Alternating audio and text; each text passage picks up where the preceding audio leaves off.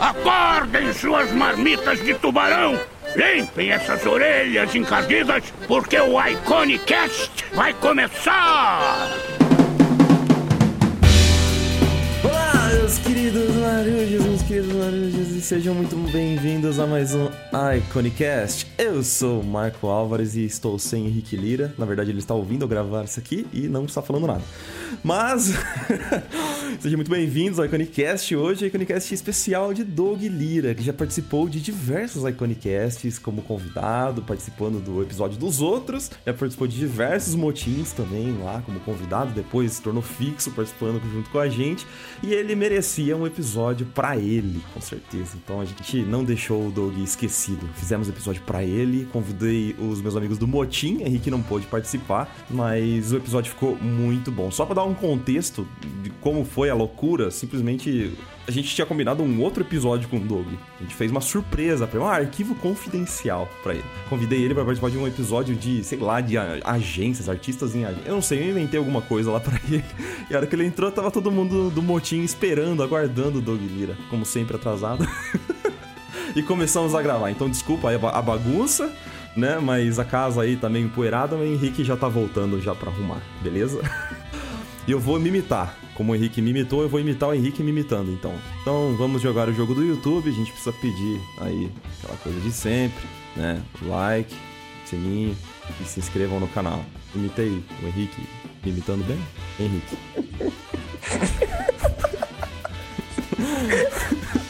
então, beleza. Então vamos, sem mais delongas, para o nosso show. Você faz um ótimo Henrique, cara. Olha só. Henrique imitando o Marco.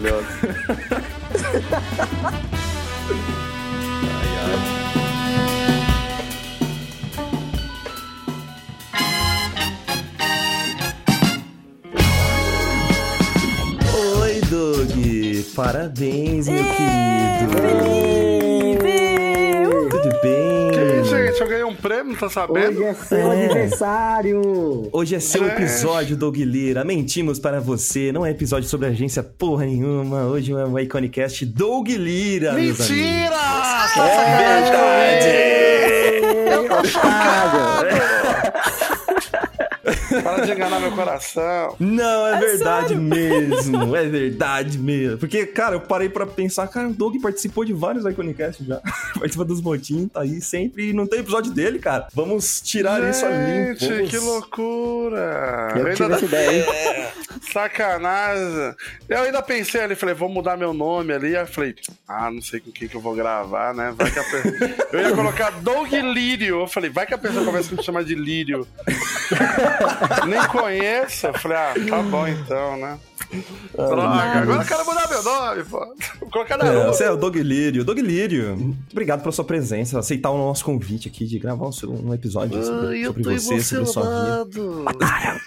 Mano, vocês mudaram todo o nome, eu não sei com quem eu tô falando. Só tirando o Henrique e o Marco. Ó, na verdade não tem Henrique, o Henrique sou eu. Ai, eu tô, eu tô emocionado, gente. Você Então, tá beleza. feliz? Você tá, você tá chorando ou tá fingindo que tá chorando? Ai, eu tô surpreso de verdade, pô. Tá porra Hoje é um arquivo confidencial Doug Caralho, olha aí, vocês me mandaram aquela prank. É, just a prank, bro, just a prank. Uou! Cadê o Ashton Kutcher? Doug Lira, por favor, conte-nos como foi o começo de sua carreira. Olha que lindo. Apresente-se, meu bem. Caraca, se eu tivesse gravando com a minha galera de podcast, eu estaria muito suspeito. Agora eu pensei, mano, eles vão me trollar, não tem nada a ver. É mentira. Chegar no meio do programa, eles vão falar: Você é idiota? Claro que não. É zoeira, Doug. A gente só fez você perder seu tempo. Ai, Nada. Queremos saber. Não, mas é sério, cara, porque a gente sabe de várias histórias já, por causa do motim e tal. Mas eu não sei qual o começo da sua, da sua carreira, o do, pequeno Dogzinho, como começou. Cara, começou como o, o básico, né? De, de todos. Ai, sonho. Ai, quero desenhar, desenho desde criança, e não sei o quê. Mas acho que, tipo, quando eu tinha uns. eu tinha uns 12 anos, ou era 13, não, não me lembro, eu repeti a quarta série. Foi um momento mágico pra minha vida. Que Porque. gostoso.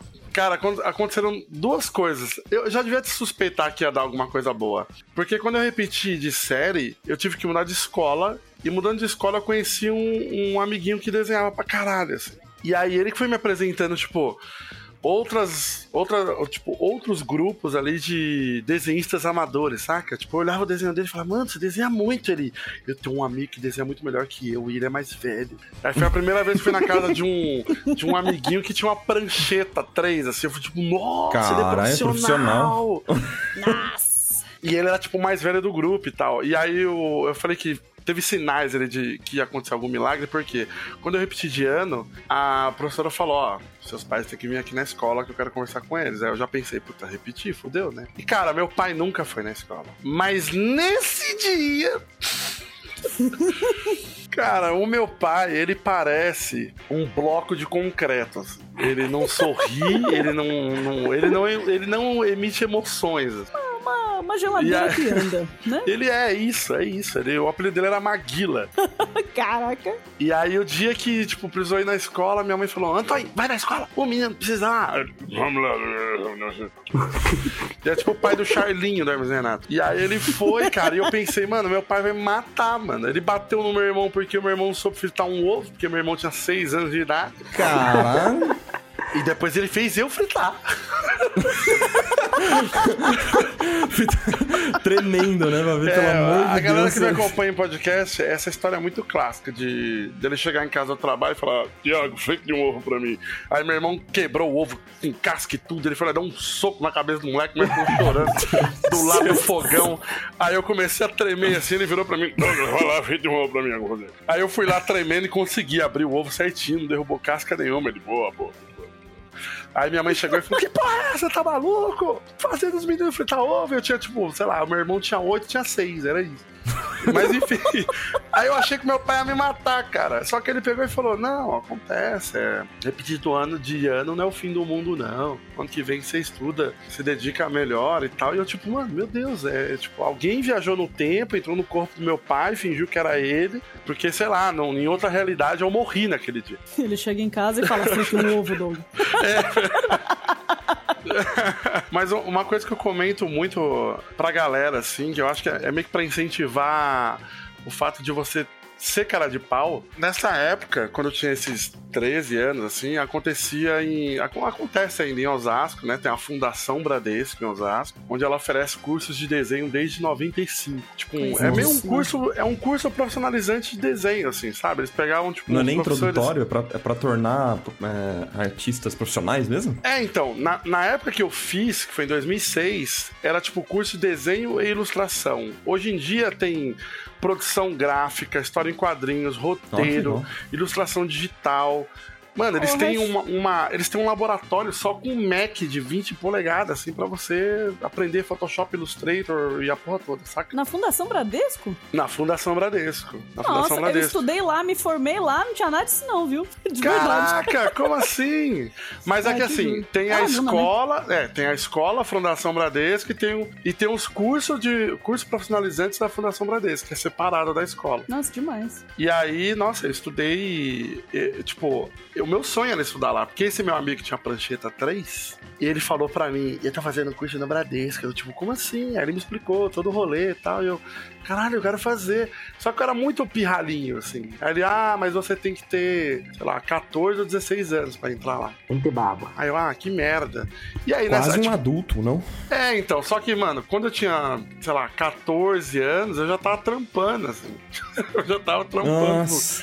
fazendo uns trampos. Meu, pai- Fazendo meu pai me freela. arrumou. Meu pai me arrumou todos os meus empregos merdas que eu tive na minha vida, foi meu pai que me arrumou. Ele chegou um dia pra mim e falou assim: Tu vai ser secretário ali no, no escritório. Eu falei, eita, que da hora. Cheguei lá, eu era. Eu cuidava de uma vidraçaria. E o dono não ficava lá nunca. Eu tinha que cortar os vidros lá, cortei meu braço todo lá, caguei tudo. Aí depois, aí depois de uns meses, eu tava lá trampando, de- tava em casa assim, aí meu pai chegou e falou assim: Tu gosta de música, né? Consegui um trampo pra você aqui numa loja de música, loja de disco. Falei, caraca, aí sim, hein, pai, a loja de disco, eu viciado em MTV. Falei, pô, conheço tudo, cara, deixa comigo. Aí ele falou, ó, encontra o, o dono lá do, do, do negócio lá na, no ponto de ônibus, seis da manhã. Eu falei, cara, é seis da manhã, velho? Às seis da manhã no ponto de ônibus, chega um cara. Mano, cara mamado na cachaça. Eu lembro até hoje. Clériston, o nome dele. Clériston, o nome inesquecível. Clériston. Clériston. E ele chegou. É, você é o Você é o. Eu falei, sou eu. É, rapaz, vamos comer. Aí pegamos um busão, um rolê do caramba. Aí eu cheguei assim numa rua, aqui na Lapa, aqui em São Paulo, que, mano, tinham muitos sebos, assim, lojas de CD na época, né? Isso foi tipo, sei lá, cara, 2004, 2003. Eu tinha 20, 20 não, tinha uns 18, não, não sei contar. Aí eu eu fui eu fui com esse cara e aí uma hora ele pegou, começou a descer um- uma ladeira e eu falei, mano, mas não tem mais loja de CD aqui. Eu falei, que, eu falei, o que, que a gente tá fazendo aqui? Aí ele, ah, a gente vai pegar a mercadoria. Eu falei, ah, tá. Tem que pegar, tipo, estoque. né? Aí chegou, tipo, num galpão gigantesco, cara. Lotado de barraquinhas de camelô, assim. Aí eu já, ah, não. Aí ele, ó, ajuda aqui, rapaz. Cuidado com o rato aí. Tem muito rato aqui. Falei, ah, tá bom. Oh, meu Deus. Aí ele, ah, aproveitar Caralho, que você é um homem grande, forte aí, rapaz. Aí, mano, peguei a carrocinha, assim, com a lona, assim, em volta.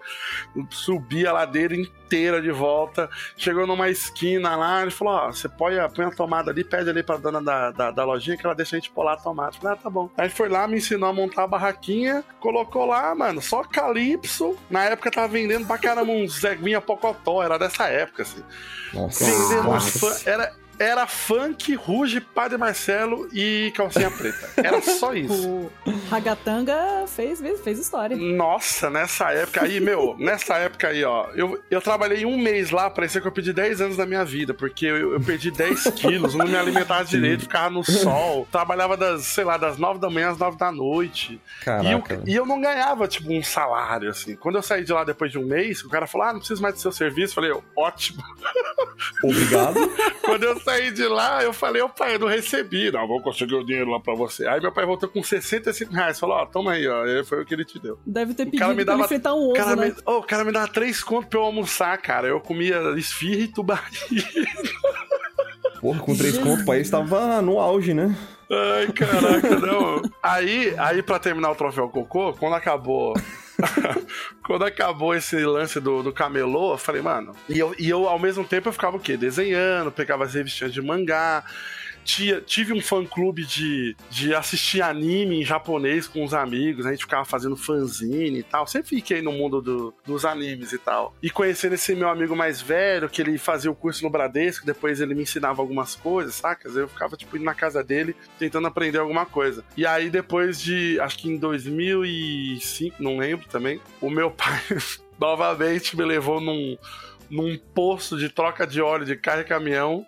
Falou, ó, estão precisando de secretário aí. Falei, indiquei você. Falei, pô, bom. Já. Aí cheguei lá, o cara falou: Você, conhece carro? Falei, falei, ah, você reconheceu uma Brasília e uma perua, o resto.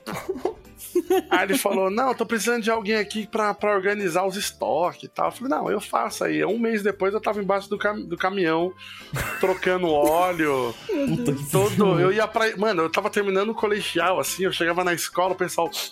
Um cheiro de graxa, acho que o Doug chegou. Hum, cheiro de É, um gasolina. faro.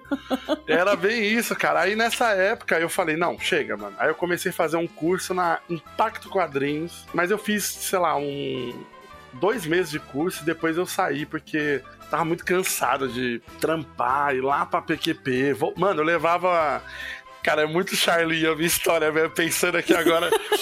o, professor, o professor pegava o- as folhas, sulfite, assim, pra ver a. Tipo, o exercício de cada um, saca? E aí eu não tinha tempo.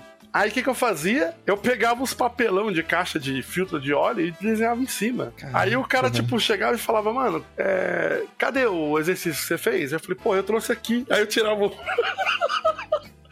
eu tirava, tipo, umas fichas de cadastro, assim, do, do cliente, a folha ao contrário, assim, verde, assim, com todo manchado de, de, de digital preta, assim, uma desenhado na caneta Bic. Ele, caralho, velho, você trabalha na troca de óleo mesmo, hein? Tá que pariu.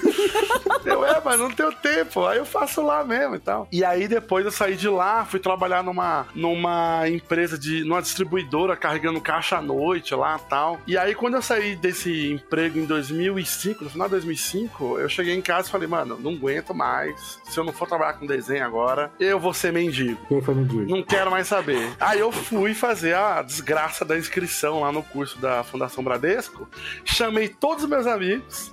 Mano, chamei todo mundo, falei, vamos todo mundo fazer, vai ser da hora, porra. Que eu, eu crescia junto com uma galera que desenhava, assim, a gente, tipo, curtia Uhum. desenho e tal.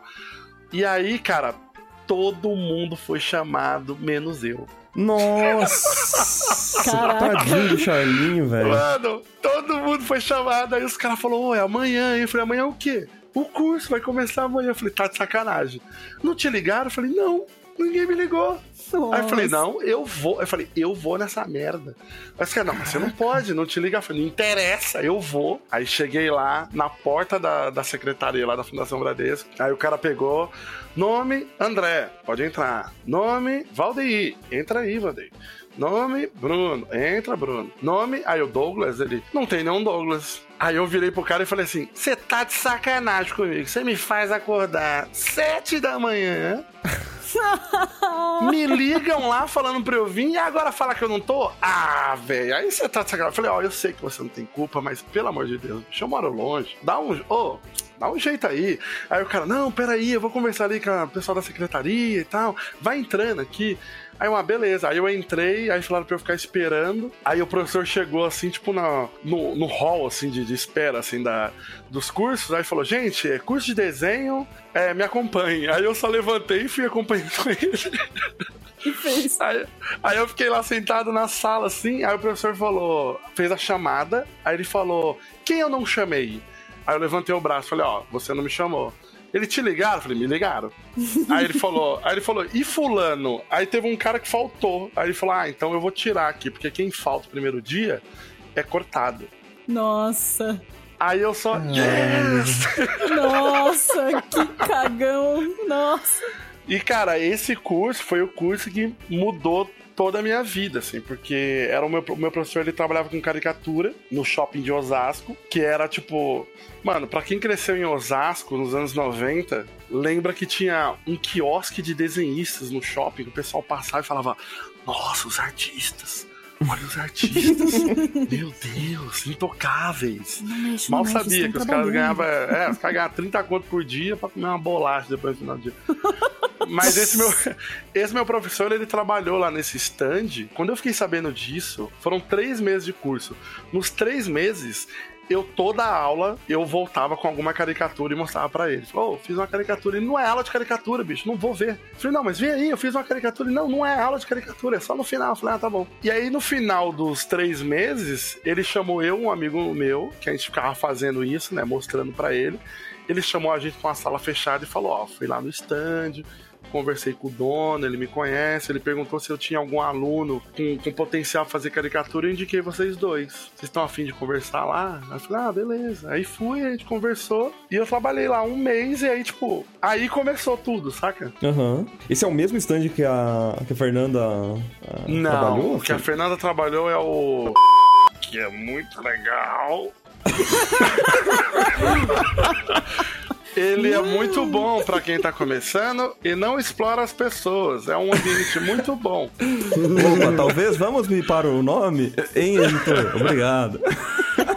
Não, mas é porque é engraçado, né? Que você falou desse começo com o stand de caricatura, eu já associei e falei, caraca, será que é o mesmo, cara? É, não, eu conheci, eu conheci a Fê, tipo, a Priui. A Priui começou lá nesse stand também, cara. Caraca, que legal, cara. Tipo, uma galera começou lá, cara, e tipo. O Valdeir foi na mesma época. Na mesma época. Só que eu, eu, eu sou. Eu sou uma pessoa muito. Eu sou um pouco pavio curto pra algumas coisas, assim. E nesse stand. Cara, isso também é uma- acho que é uma lição que todo mundo tem que levar, cara. Quando eu entrei nesse stand, eu achava que o mundo do desenho só tinha gente legal. Todo mundo era massa. Era o mundo encantado do doce, saca? Hum, Porque os meus amigos eram todos legais, pô. Todo Sim. mundo se entendia e tal, pô, somos desenhistas e tal, não sei o quê. E aí, quando eu fui pra esse stand, eu me deparei com aquele tipo de pessoa que só pensa no dinheiro, saca? Que é normal. Tipo, normal sim, né? Infelizmente é normal, né? Você vai trabalhar num estúdio, numa agência, você vai encontrar certos clientes que ele, mano, ele não tá pensando muito na qualidade. Ele tá pensando, Sim. o foco dele é a grana. Produzir e, cara, eu massa tra- pra ganhar mais dinheiro. é, então. Eu trabalhei com um. Eu tive um- uma, uma experiência desse tipo. Eu lembro de voltar pra casa tudo triste. Aí virei pro meu pai e falei, ai pai, pô. eu Acho que foi a única lição que meu pai me ensinou. Que ele falou assim pra mim: Douglas, pau no cu tem em qualquer lugar. Aí eu falei, pô, excelente dica, pai, é isso mesmo.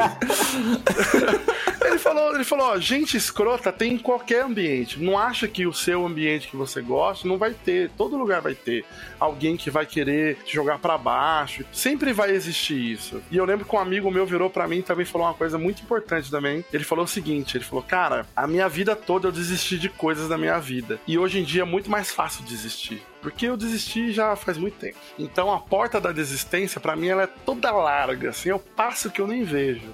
Aí ele falou pra mim, cara, então não desista agora, porque vai ficar mais fácil desistir. Então tenta enfrentar esse desafio, porque aí vai ficando mais fácil você enfrentar. E aí eu briguei com o cara e pedi demissão. Funcionou pra caralho, né? Fantástico.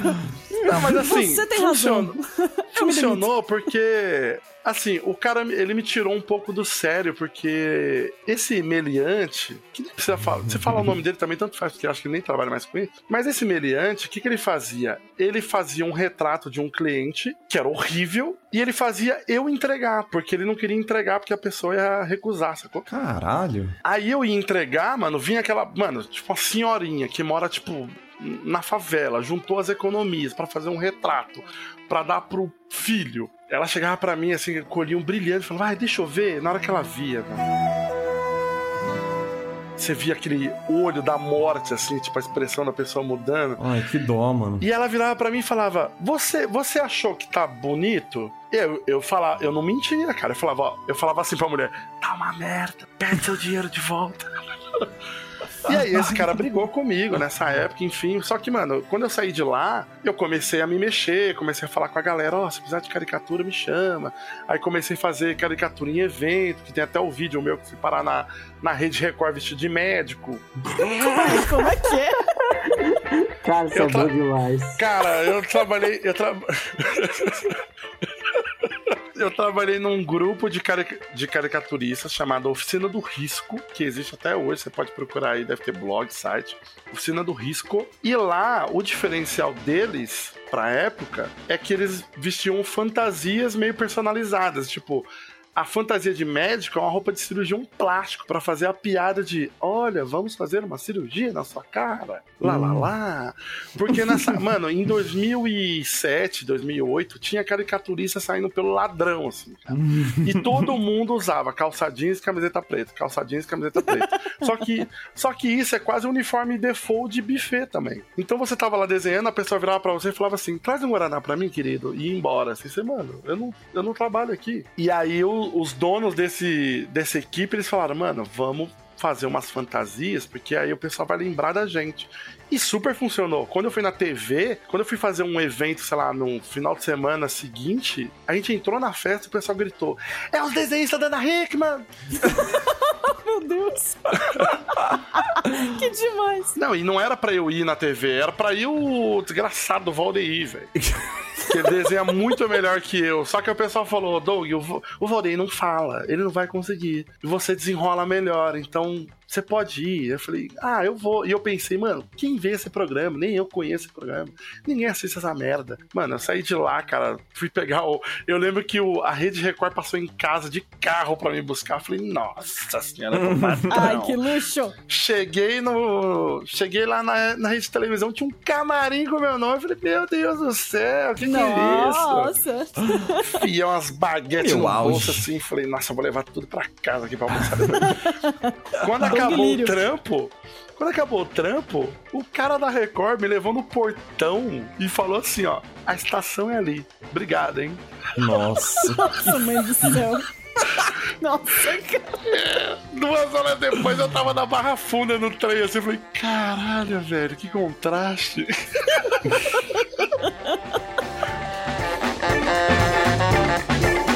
eu já tava fazendo caricatura já tinha uns dois anos, assim. Em evento, ouvindo bêbado, desenhando embalada com. com mas aquelas luzes piscando que quando você se mexe parece que você tá com os frames faltando? Sim, slow motion, né? Você tem que fazer o risco entre as piscadas, né? Exatamente. Pega uma prancheta 3 e tenta fazer um círculo com essa merda dessa luz. Mano, é impossível, impossível, impossível. Então, cara, é- por isso que a- às vezes eu vou fazer trampo em agência, o pessoal fala: olha, vai ter que virar à noite. Eu falo, "Pff, beat please, né? Por favor, né? É uma balada com bêbado e a luz estão piscando e eu preciso desenhar? Não é, né? Então, é um caminhão escorrendo óleo do meu sovaco? Também não é, né? Eu tenho que vender CD cara. do e fugir da polícia? Pá, não é também, né? Então qualquer coisa. Mas era tipo, né, nessa época do que eu fui na, na Record, foram dois dias. Eu desenhei quase a Record inteira, assim. Eu andava nos corredores, vinha o, a repórter do, do, do, do Record News lá. Ai, faz eu, não sei o que. Deixa eu te dar uma foto. Você faz minha filha? Ai, faz. Aqui. Ai, você não sei o que. Faz meu marido também. Desenhei gente da novela Mutantes. Desenhei Cameraman, Cabo Man. Desenhei todo mundo, cara. A Ana Hickman, nos bastidores, ela falava. O... Ela falava assim: Ai, Doug, o Brito Júnior morre de medo de altura. Faz ele numa montanha russa pra entregar pra ele. Aí eu desenhava ele assim na montanha russa, ela. Ai, perfeito, perfeito, me dá aqui, me dá aqui, me dá aqui. Brito, olha que você na montanha russa. Ele, hahaha, muito engraçado, tô rindo muito. E aí, tipo, ele olhava pra mim assim com um olhar fulminante, assim, tipo, por que, que você fez isso, seu desenhista maldito? E eu, pô, foi ela que pediu. Aí ele, ela fica me trollando. Eu falei, mano, que engraçado isso. Aí começava o programa, parecia que eles eram, sei lá, super gentlemen. A Ana Rico parece uma lady. Ela é moia. Mano, ela é uma escrota, mas é uma escrota do bem, cara. Ela zoa demais, velho. Que engraçado Que essa legal mulher, isso. Mas, mas foi de boa, cara. Não foi nada. Não foi nada demais. Eu fiquei nervoso no começo, né? Óbvio, né? Mas. Que massa. Doug está indo Fiquei uma semana estrelas. famoso. Que nada. Você tá aqui, você tá aqui, fazendo seu Cash, famoso pra caramba, tá aí no motim. Mas, mas, mas, Carol, a TV realmente é um troço absurdo, velho. Teve gente que me ligou, o meu, meu telefone não parava de tocar, o pessoal falando, era você que tava aqui na televisão. Eu falei, mano, não acredito que eu não vi essa merda. Eu fui andar no shopping, visitar lá, os meus amigos estavam no stand lá na época ainda, e o pessoal do shopping ficavam cochichando, olhando pra mim, apontando, tipo, será que é ele que tava ali no programa? E aí depois o pessoal viu eu conversando com os desenhistas, falou, mano, só pode ser. Aí me paravam, ô, você que é o desenhista que tava na Record. Que E eu, louco ah, isso, cara. sou eu mesmo. E eu andava no meu bairro assim, os moleques ficavam gritando do lado da rua. Ó, eu conheço esse cara aí, mano, eu estudei com ele, hoje ele tá na TV. Não mano, tá falando sério, loucura. Não, mano, eu não tô zoando, mano. Um dia eu tava- acenando assim, sabe? Eu Ele voltava zoando, pro, cara. pro Eu bairro, tava- pra sua infância, acenando assim. Aí, metrô. galera. Não, eu- ele tinha que ter concorrido a, a vereador esse ano. Eu tava. Um dia eu tava na Barra Funda, eu tava esperando um ônibus pra ir pra Campinas pra fazer um evento de caricatura num aniversário. Aí eu tava lá comprando canetão, colocando tudo na minha mochilinha, assim, separando folha, contando lá, ah, beleza. Aí do nada eu recebi um tapa nas costas e me passou um cara parecendo. Mano, o cara parecia um jogador de basquete da NBA, assim. Muito maior que eu, cara. A mão do cara pegou metade das minhas costas, assim.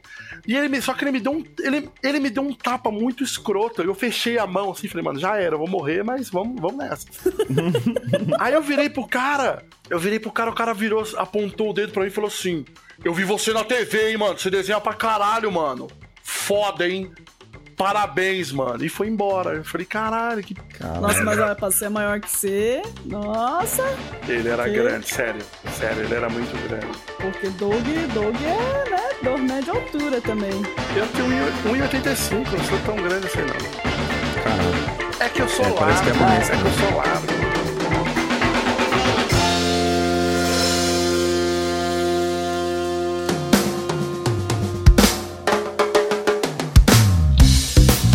Primeira vez que eu encontrei o Doug foi quando eu fui dar uma palestra lá em São José dos Campos. Doug. Na Kinohene. Eu, eu me considero. Eu me considero uma pessoa relativamente alta, assim, sabe? Eu não sou muito baixo. Doug me abraçou assim, me puxou pra cima, nunca vou esquecer, velho. Me tirou do chão, tá ligado? É, eu faço essas Cara, coisas. Pô, outro dia eu fui fazer isso com um amigo meu e ele tinha fraturado a, a- as costas. Do céu. Só que ele é muito vacilou, mano. Porque eu cheguei num- num- numa festa fazendo isso com todo mundo, assim, ó, de baixo pra cima. Aí chegou nele, ele, ô, e aí? Na hora que eu apertei, ele fez tipo um Zangief, assim, no Street Fighter. ele, não, minhas coisas.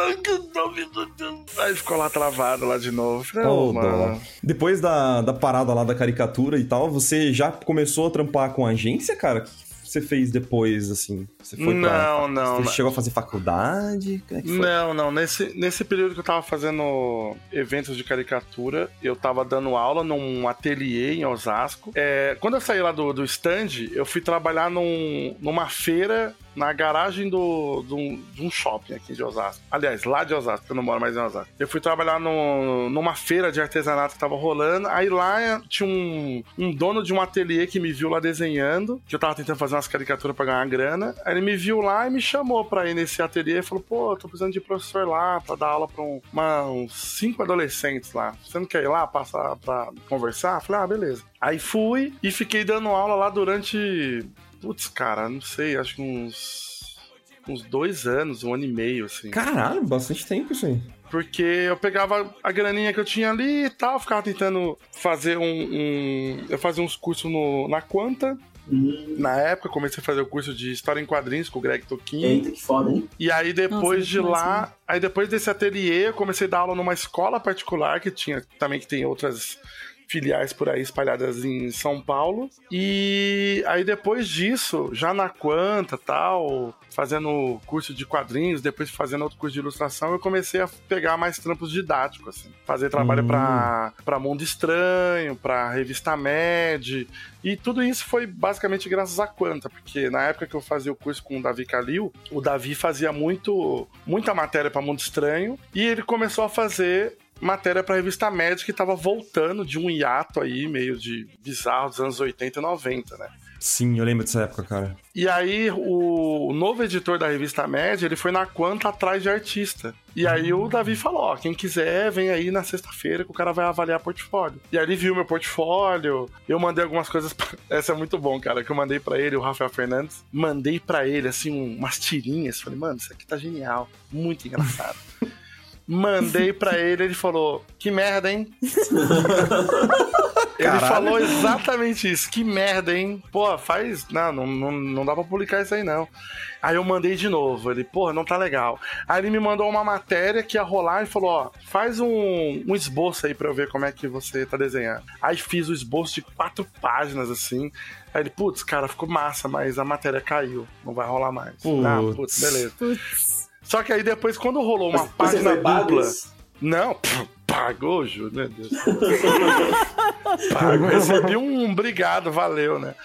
Mas aí quando rolou uma, uma matéria zoando, na época tava zoando o filme Crepúsculo, ele me chamou e falou, mano, eu tô te devendo aqui. Eu sempre falo isso pro, pra galera, falei, mano, tem certos clientes que vale até certo um. Vale um pouquinho ele, você- ele ficar devendo alguma coisa pra você. Porque depois ele te chama, sempre rola alguma coisa, né? Mas hoje em Sim. dia isso, eu não sei se já funciona tão bem assim. Não dá pra. É, depende muito do, do projeto, né? Se você acredita É, no projeto. Porque a média, ela, querendo ou não, ela tem um puta de um nome foda, né, cara? Eu acho Mano, muito da hora. A MED, por conta da revista MED, eu fiz um, uma pastinha A4 que eu tinha uns desenhos, né? Aí um amigo meu tava trabalhando numa agência, aí ele me ligou e falou: Cara, estão precisando de ilustrador aqui, eu te indiquei. Você pode vir aqui trazer um, um- um- portfólio? Só que, mano, o portfólio quando você vai na agência é uma pasta 3 preta, lindona. Com uns, uns trabalhos impressos em couchê, 90 gramas, fosco, saca? É tipo isso. E eu fui com aquela pastinha catálogo A4, assim, cara, com as folhas sulfite, assim, colorida. E che... na, eu, quando entrei na agência, que ela parecia o Google, eu falei, meu Deus do céu, eu preciso trabalhar nesse lugar, mano, que eu até comentei lá no motim, né? Da Aham. pessoa virar pra mim e falar, ai, qual é a sua previsão salarial? E eu, ah, nossa, vou quebrar a banca agora, vou pedir dois mil. Aí depois de meses descobri que eu tava, tipo, meu salário era tipo, mega defasado, assim, perto do mercado. né? Mas eu só, eu só entrei na agência porque eu tinha feito um, uma, umas ilustrações pra uma. camp- Sei lá, cara, uma revista editorial que eu esqueci o nome, Revista Brasil, não sei. Mas foi uma matéria que eu fiz inteira no pincel e na minha, no meu portfólio tinha coisas da MED. Aí teve um diretor de arte lá que viu meu portfólio e falou: Mano, o cara trabalha pra MED, velho. A MED é foda. É, e aí ele, tipo, levantou muito a minha moral dentro da agência e o diretor de criação, ele gostou do que eu fiz com pincel. Ele falou: Uhum. Putz, o cara faz no pincel? Nossa, que foda, né? E quem foi Mas- que te deu o toque do pincel? Quem me deu o toque do pincel foi Marcelo Campos. Que eu até comentei, acho que eu comentei lá também, num, acho que no Iconic que eu gravei lá com o Henrique, lá com o Chris Borges, eu comentei que nessa época que eu fazia curso na Quanta, sempre rolava mostrar portfólio pra editor, né? Eles ficavam indo lá na escola direto. Aí numa dessas vezes, o Rafael Grampá, quadrinista, produtor, hoje em dia diretor de cinema e a porra toda. Bichão. O Rafael Grampá, ele tava precisando de um assistente. Ele é muito bom, né, cara? Ele é, ele é- ele é o bichão, Isso é bichão. sensacional, velho. Ele tava procurando assistente pra fazer, sei lá, lápis, arte final pra ele. E eu levei um portfólio que eu fazia arte final só na caneta. Cara, ele olhou meu portfólio inteiro com a cara de fuinha, assim, tipo, uhum, Lixo. legal. Não, não lixo, mas ele pegou Não, e falou, zoando, cara, zoando o Rainer. Ma- Mas ele até falou pra mim, ele falou, mano, você já tem um, um trampo. Eu tô querendo alguém mais amador, assim, saca? Mais que tá começando. No meu último trabalho do portfólio, na, na pasta, tinha um desenho escondido de um robô que eu fiz no pincel, assim, brincando, assim. E aí ele pegou e falou, e esse robô aqui? Eu falei, não, não, esse robô esquece, é só um... É um negócio que eu deixei aí na última folha. É que não tava dentro, não tava, tipo... Junto com os desenhos, tava tipo. Não fazia você tinha- parte, né, da... é, você tinha que passar um monte de folha sem nada, de plástico, pra ver esse desenho. Aí ele viu e falou: por que, que não tá aqui? Falei, ah, porque eu fiz assim, sei lá, jogado, com pincel e tal. Aí ele falou pra mim, cara, de tudo que você mostrou aqui, o que eu mais gostei foi o robô. O resto tá muito bem feito, mas tá muito duro.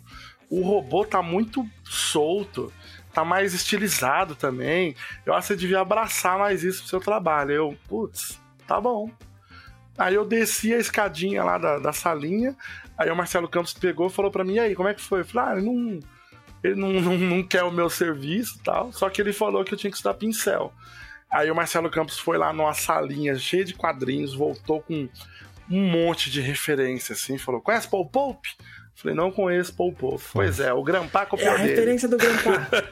Ele ficou amigo dele, né? E hoje em dia, eles dois são, é, são sócios, né? Eles têm um estúdio juntos, exatamente. que demais. E aí cara. ele falou, mano, copia esse cara aqui, velho. Eu Falei, beleza. e aí, a partir desse dia, eu comecei a só fazer arte final no pincel, assim. Aí que o dono da agência, ela viu, gostou, me chamou. E aí, eu comecei em agência em 2011, lá fazendo o bendito storyboard do O Gigante Acordou. Do, é do Jack Daniels, Johnny Walker. Johnny Walker, Johnny Walker. Que foi, porra. E, e também a experiência de agência é muito louca, né, cara? Porque eu entrei, eu não sabia nada de agência. Eu achei que eu ia ter uma prancheta. Estilo Eu Madman, né? É, eu Você achei que usa eu ia ter. óculos. Ó, eu um achei que ia cachimbo. ter um, várias, vários pincéis na minha mesa. Aí eu cheguei lá, tinha um, uma Intus 3 com a canetinha do lado e um Mac na minha frente, que eu não sabia nem ligar o Mac. Bate palma, né? Aí eu, e eu, eu cheguei e falei, mano, não tem, não tem folha. Aí o cara, não, você vai precisar isso aqui, ó, tá na tua frente. Aí Então, eu- até aí você não era digital, não? então, eu tinha tablet, eu fazia os meus trabalhos digitais, mas eu não desenhava digital. Eu desenhava no papel, escaneava. Eu fazia arte final com lapiseira e pincel. E aí eu só fazia a cor. E, mano, o que eu usava de Photoshop? Três layers. Traço, fundo e personagem. Era só isso que eu fazia. Não fazia mais nada, assim. Não sabia usar máscara, não sabia usar curves. Não sabia, cri... eu não sabia criar grupo no Photoshop. Tem noção disso, cara? Não sabia criar um grupo. Eu já tava mais velho, hein? Mas eu não sabia. Aí Eu aprendi tudo em agência, assim. Eu lembro um dia que um diretor de arte falou pra mim: Ô, é. Muda a posição desse personagem aí pra mim. Aí eu taquei a borracha, assim, ó. No Photoshop, ele colocou a mão na cabeça e falou: O que você tá fazendo? Eu falei, tô apagando. Ele, não, caramba. E se a gente for querer usar isso daí? Eu falei, ah, eu desenho de novo. Ele, não, mano. Usa máscara. Aí eu, ah, máscara, o quê? Aperta o quê? Aí ele, não, não é essa máscara, a máscara no layer ali. Eu falei, mas como é que funciona? Aí ele foi me explicando, ó, se você pintar com preto, ele apaga, se você usar o branco, ele volta.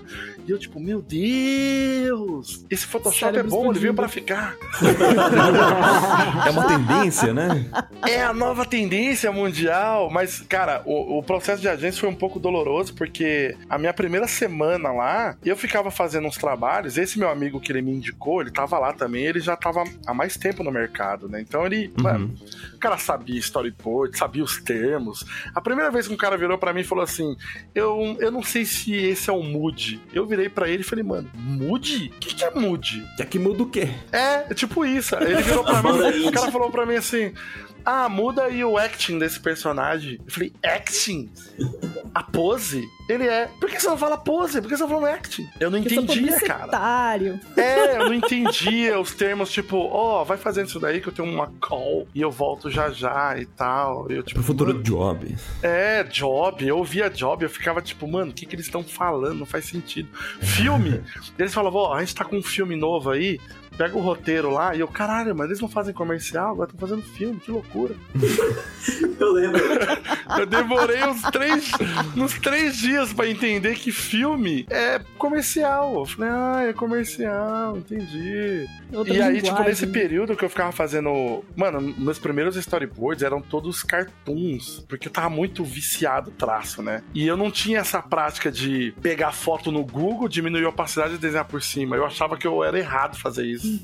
Ai, eu não posso fazer isso, tem a minha honra. E não sei. Mano, besteira, velho. Você não tem tempo. Não tem essa. Eu lembro, eu lembro de uma história que você contou do primeiro storyboard, se eu não me engano. Que daí você desenhou tudo parecendo quadrinhos, assim, super actions. e aí não, eu- ai, nossa senhora. Lembra? extrema- Desculpa te fazer lembrar de mais uma É história. muito... Não, mas essa é muito triste, é muito triste, porque era a época que eu tava em casa, tipo, eu tinha saído do stand, tava fazendo caricatura, tipo, de vez em quando. Eu tava meio. Eu tava desenhando, mas ao mesmo tempo eu tava meio na bad, assim, tipo, ah, caralho, que merda. Aí recebi um e-mail pedindo storyboard, eu não sabia o que era storyboard. E aí falaram: olha, você desenha meu mangá, a gente viu aqui no seu blog, a gente precisa exatamente disso.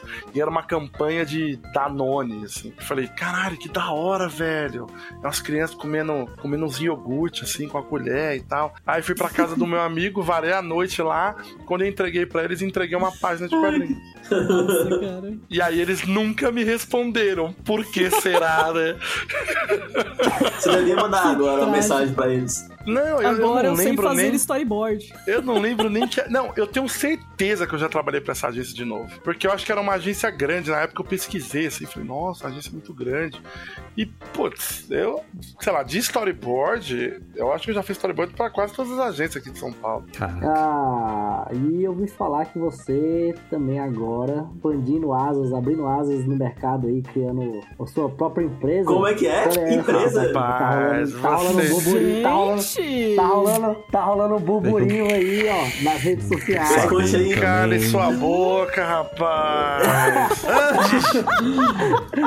Conta que eu quero saber da Conta fofoca. não, conta não, que eu juro Não, ninguém eu dá o. Raider não. Deixa esse Não, não, agora deixa pra lá. O que acontece? Esse ano de 2018 e o ano passado também, eu, eu fiz alguns freelas que eu acabei dividindo com alguns amigos. Tipo, ah, vamos dividir aqui, tá, tô sem tempo, bababá.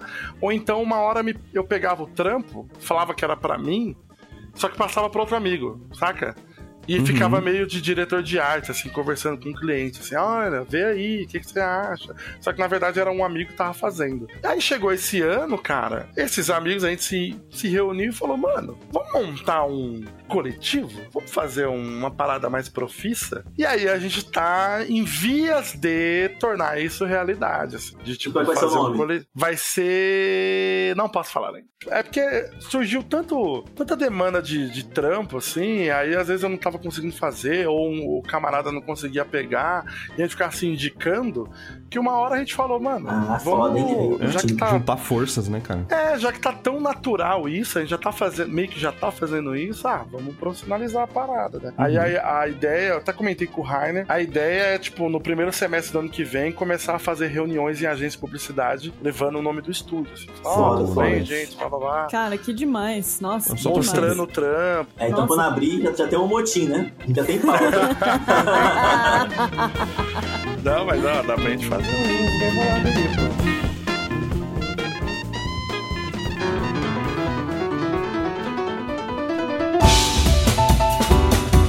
Doug, eu queria conversar sobre mais um assunto, mais uma faceta de Doug, né, nesse arquivo confidencial maravilhoso. Mais um lado desse querido artista.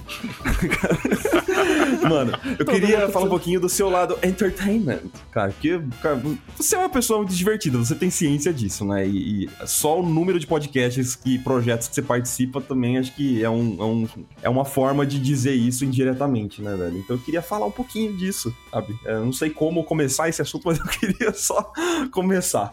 Como é, quantos podcasts que você tá participando ou já participou hoje em dia? Por que tantos Cara, projetos? Por que você não sabe dizer não, Doug? Você por Chegando, dia velho. também? É, como que você consegue e por que você não sabe falar não? Por quê? Cara, pior que eu, eu tenho um camarada que ele fala. Ele sempre fala duas coisas pra mim. Ele fala, mano, como é que você conhece tanta gente? Porque todo. Ele fala assim: todo mundo que aparece no meu Facebook pedindo amizade tem amizade em comum com você. E é verdade, hein? E aí, tipo, e a outra coisa que ele sempre me fala, ele fica mandando vídeo.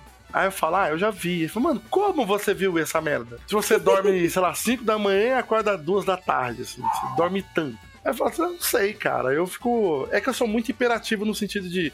Eu gosto de desenhar vendo filme, vendo série, ouvindo podcast, falando com o pessoal no Hangout ao mesmo tempo. E. Sei lá, cara, eu, eu gosto dessas, dessas loucuras, assim, né? Mas sabe que na época que eu eu trabalhava lá como caricaturista, o, o SBT ligou pro dono lá do, da equipe de caricatura e falou pra ele assim: Ah, eu sei que não tem nada a ver, mas você conhece alguém que faz stand-up? Olha aí. E aí ele falou: Conheço. Ele tá começando, mas eu conheço. Aí eu, cara, um dia eu estava em casa comendo meu pão com manteiga molhando, chuchando ali no café, assim. Aí me liga assim e fala: Oi, tudo bem? Eu sou a Lady aqui do SBT. Recebi seu contato aqui do Ricardo. E eu, tipo, hã? Ela, não, porque ele falou que você faz stand-up, está começando. E eu comecei a rir, mano. Eu falei. Aí eu, ah, aí eu falei, mano, eu não, eu não vou queimar. Eu vou queimar o cara se eu falar, ele tava mentindo, sua ponta. aí eu falei, não, realmente eu tô começando agora, só que eu não vou conseguir ir, porque por outros motivos de trabalho. Eu tenho um, um trabalho paralelo, eu sou desenhista também. E eu tô sem tempo. Ela, ah, que pena. Então, se tem alguém pra indicar. E eu até conhecia um- uns camaradinhas lá. Falei, não, mas não, não tem. Procura aí. É Taiguara Torro o nome dele. Ele é muito bom. E aí, e aí me livrei disso, né? Mas, cara, eu não sei de onde surgiu essa coisa de. De, de, de, de sair falando, de querer fazer graça primeiro. e gravar podcast. Qual foi o primeiro podcast que você gravou? Boa pergunta, Rainer. O primeiro Obrigado. podcast que eu, que eu participei foi um podcast já falecido, que eu adorava, chamado Tosco. Chanchada. Um nome incrível. E, e o Tosco Chanchada, ele fazia um. Toda semana, assim, ele tinha alguma coisa que era tipo. Ah, ó, ouvindo os ouvintes, saca? Aí eles. Você colocava o seu nome no Skype lá, eles te ligavam no Skype e te esculachavam. assim. E aí eu mandava, eu mandava muita mensagem pra eles e tal. E um dia eles me ligaram, ficaram me zoando lá e eu trocando ideia e tal. Só que ao mesmo tempo eu ficava trocando ideia, é, mandando desenho. Aí eles sabiam que eu desenhava e tal. Pô, Doug, desenhista, não sei o quê. E aí disso eu comecei a participar de um de um podcast sobre Dexter. Lembram da série Dexter? Nossa Sim. senhora. Nossa. Tinha. Nossa, adorava. Tinha um podcast de um site chamado Mas, Filmes com Legenda. Qual Dex você tá falando? Oh, meu Deus. Qual Dexter? O serial killer, pô. Qual, Dexter? Ah, tá, Quem que não. vai gravar um podcast pra falar sobre a série animada de- dos É, anos 90? Pelo amor de? Deus, ô Júlio. Vai imitar o Tiririca, Júlio. Caralho, interrompeu pra isso, Júlio. Mas aqui na, na- nessa época rolava muito. O Nerdcast ele tava, ele tava crescendo muito por conta do podcast de Lost. Tava no Aham. final de Lost. Todo mundo ouvia os Nerdcasts pra ouvir as teorias. E aí foi, mano, foi a época que começou a sair muito podcast, assim. Aí um, eu conheci um, um site chamado Filmes com Legenda, que eu ia lá baixar filme. Desculpa aí, é Polícia Federal que tá ouvindo. E eu ia lá baixar. E esse, esse, esse site eles fizeram um podcast sobre Dexter. Aí eu sempre fiquei comentando lá, mesma coisa, ficava comentando, ficava conversando com o pessoal no Twitter. Aí um dia eu fiz um, um desenho assim pra eles. Eles entraram em contato comigo e falaram: Mano, você não quer fazer uma arte pra gente, pra capa do podcast Dexter? Pô, posso fazer. Aí eu fiz. Aí depois de uns anos eles começaram a. Eles tinham um outro projeto deles chamado Pauta Livre News Uhum. que era um podcast muito antigo. E aí, quando eles voltaram com esse podcast, eles me convidaram pra, tipo, ajudar em algumas coisas, assim, de arte. E aí, na- depois de muito tempo, começou a surgir o- a série do Walking Dead. Aí eu juntei com os meus amigos de Osasco e falei, mano, vamos fazer um podcast de Walking Dead, a primeira temporada, falando de cada episódio. E aí eu fui aonde? Busquei o pessoal do Pauta Livre News e falei: Oi, tudo bem? Eu não sei como é que faz pra hospedar um podcast. Se eu gravar e fizer tudo bonitinho, eu posso hospedar no site de vocês, que tá jogado as traças? Aí eles falaram: Ah, pode. Aí eu coloquei lá, cara, e começou a dar muita visualização, assim. Caraca. A gente teve podcast nosso que bateu 5 mil downloads. Isso na época, nossa, mano. Caraca, Uhum. Não, hoje em dia 5 mil downloads já é coisa pra caramba, cara. Mas na época era tipo, nossa, mano, a gente é o próximo Nerdcast, assim. demais. E aí, depois de muito tempo e tal, aí eles voltaram com, com o podcast lá do Pauta Livre News, que tem até a nossa entrevista que a gente fez lá com o Graham Briggs, que é tipo o maior orgulho que eu tenho na minha vida de podcast, de ter editado um podcast do entrevista do Graham Briggs, que foi bom pra caramba. Mas aí Eterno foi Buzz nessa época, Lightyear. assim, Buzz Lightyear, exatamente. Aí, mas foi lá em 2008, assim, que eu comecei a, a gravar. Foi Pauta Livre News, podcast Miolos, podcast Sabe Nada, que eu fazia também com o meu amigo Valdeir, desenhista. Depois eu comecei a participar do Frango Fino, que a gente acabou de comemorar 200 programas. Caraca, Uh! Já tem oito anos que a gente grava o Frango Fino. E aí depois eu comecei a fazer parte do podcast Pelada na Net de futebol. E aí depois apareceu um podcast de desenho aí, me chamaram pra participar também, e agora eu tô aí. Caraca, Tal de motim. É, Tal de é, motim. É, cara, você tem que Pior ideia de todas. Mas eu não sei, cara. Tipo, eu. Eu, eu falo isso pra, um, pra uns amigos que quando eu era adolescente. Um amigo meu de escola me emprestou um gravadorzinho. Cara, eu gravava altas historinhas ali, mano. Eu gravava minha mãe, entrevistando ela. e aí, quando surgiu o podcast, porra, acho que foi meio natural, assim, eu me interessar e falar, nossa, Aham. eu quero falar, quero, eu quero criar as minhas piadinhas ali na hora de editar e tal. Eu, eu gosto muito de editar e pensar em piada sonora, saca? E Doug, e Sim. o amor pelo Dolinho, como é que começou? Cara, o amor, o amor pelo Dolinho começou, tipo, porque um dia fizeram uma collab do Dolinho no Facebook. Nessa clássica, velho. E aí me colocaram. e aí me colocaram lá no meio e falaram, ah, Doug, ah, você vai gostar dessa collab. E já tava na época que collab já tava em baixa. E eu falei, ah, mano, chega de collab. Aí me chamaram pra collab do Dolinho. Eu falei, nossa, como eu vou perder um. Como eu vou perder um troço desse? Aí eu fiz o Histórico, print né? meu. Fiz o meu print do Dolinho, todo berés lá com um taco de beisebol, amassando umas latinhas de coca. E aí a partir. print, print.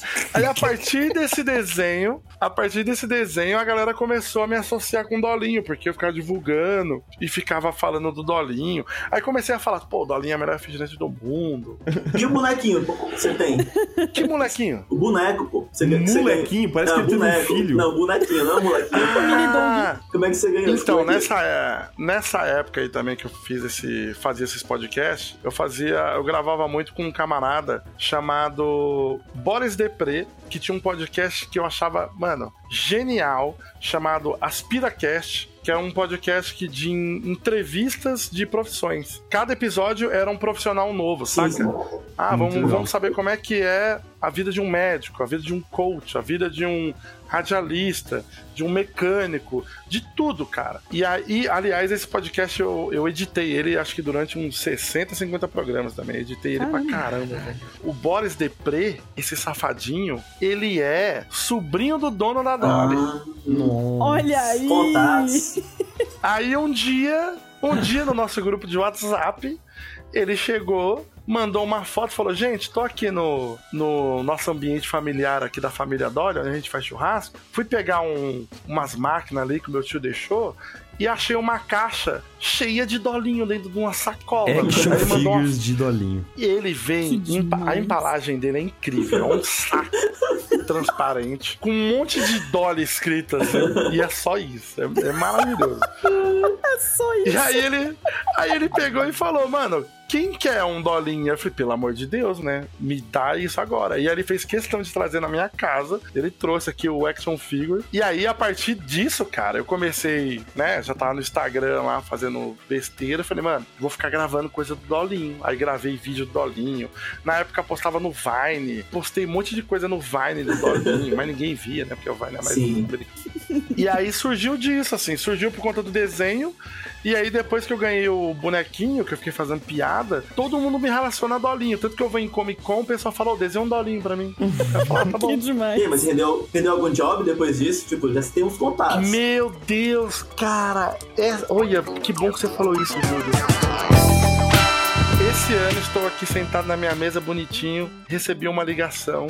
A primeira coisa que a pessoa fala é: Quem é você? Qual o seu contato com, com animação? E falando um monte de coisa assim. Eu falei, mano, o que, que você tá falando? Aí a pessoa, tipo, ela, tipo, É o calma. Não, aí a, uma- a moça pegou e fez assim, ó. Calma, eu vou te explicar. É o seguinte, eu trabalho aqui na Vetor Zero. Falei, sim, Vetor Zero. Ah, produtor, estúdio de animação aí, fudido aqui de São Paulo. Responsável lá pela tartaruguinha da Brahma, clássica nos anos 90, né? Nossa, muito bom. Eu já fiz freelancer pra Vetor Zero. Fui lá trabalhar, fiquei lá uma semaninha fazendo, sei lá, background, coisas de personagem e tal, beleza. Aí ela me ligou e falou: é o seguinte. A gente vai fazer um job que é o seguinte: é a comemoração dos 100 anos de animação no Brasil. Falei, porra, que legal. E esse esse comercial, ele vai ser passado no Annecy, que é simplesmente o maior festival de animação da França, né? Do mundo, sabe? Isso é Aí eu falei, caralho, que foda, pro Annecy, pô, parabéns aí pra vocês, né? aí ela pegou e falou: é o seguinte, o. Como é que é o nome do, do cara, mano? É. Antônio, João Batistão, esqueci. O Batistão, que é o dono do estúdio, foi ele que animou a tartaruguinha da Brahma. O dono da Vetor Zero. Foi ele que fez a, o 3D dela e tudo e tal. Ah, E foda. aí ele falou, ó, ela falou, ah, sabe a tartaruguinha da Brahma? Eu falei, sei. Você lembra que ela dá uma petecada numa latinha? Eu falei, sim, muito bom, lembro demais. Pô, foi um negócio que eu vi na época e eu falei, meu Deus, eu queria trabalhar com isso aí, né? Ela falou, então, alguém aqui teve a ideia de trocar a latinha e colocar uma, um dolinho. Nossa. Aí eu já dei um sorrisão e falei, que ideia genial, né? E ela falando, que ideia bosta. Ela tava revoltada porque o Dolinho é tosco. Só que ela foi convencida dentro do estúdio que, mano, o Dolinho é super conhecido. Sim. E se você for falar de animação no Brasil, o Dolinho tem que estar, cara. Por mais É tosco que ele seja, De algum Ele jeito, ele faz parte da nossa cultura, né, cara? ele faz muito parte, cara. E outra, né? Outra, outra coisa, animação no Brasil Referência, né? É muita referência. E animação no Brasil, sei lá, de cinco anos pra cá, que a gente tem personagens de série. Antes disso, você só via animação em comerciais mesmo, né? É o pessoal tem todo um histórico de animação em, em propaganda, né? Aí ela falou, né? Ela falou: todo mundo aqui do estúdio, quando soube que ia trocar a latinha pelo Dolinho, todo lugar que eu passava, alguém me puxava pelo braço e falava: chama o Doug Lira. Ele precisa fazer esse Dolinho. Ela tava escrevendo e-mails assim e alguém passava. Não, e foi aquele- tipo isso. Um dia eu tava aqui em casa, antes dela me ligar, eu tava aqui em casa, aí um dia o Cristo Silveira, que trabalhava lá, ele me chamou no Facebook e falou assim: Doug, me manda tudo que você já fez do Dolinho. Aí eu falei, eu pensei, porra, tem mais coisa do Dolinho do que eu pensava, né? Aí mandei pra ele um monte de. Mandei pra ele um monte de ilustrações que eu fiz do Dolinho. Falei, ah, é isso aí, cara, que eu tenho. Ele, beleza, valeu, falou, tchau. E não falou mais nada comigo. Falei, pô, beleza. E aí ela me ligou e falou isso. Falou, ó, a gente vai animar o Dolinho sendo petecado, quicado, chutado pela tartaruguinha da Brahma. E eu quero que você faça. Aí ela falou, você anima? Eu falei, não, eu não sei animar. Aí ela, porra. Aí eu falei, mas quantos segundos são? Ela, são dois. Eu falei, dois? Dois eu aprendo, pô. É, de fala Deus. isso. Dois eu dou um jeito.